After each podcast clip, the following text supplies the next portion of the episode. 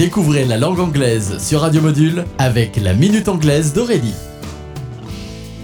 Hello everybody! Today, la Minute Anglaise vous présente une nouvelle expression, a home bird. Mot à mot, home, maison, chez soi, bird, oiseau.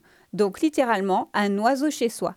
Celui ou celle que l'on qualifie à l'aide de cette expression imagée est comme un oiseau chez lui, comme un oiseau dans son nid, et il n'apprécie pas vraiment de devoir quitter le nid. Exemple, Don't be offended if Peter doesn't come on Saturday. He's a bit of a home bird and doesn't really like partying all night. Ne sois pas vexé si Peter ne vient pas samedi.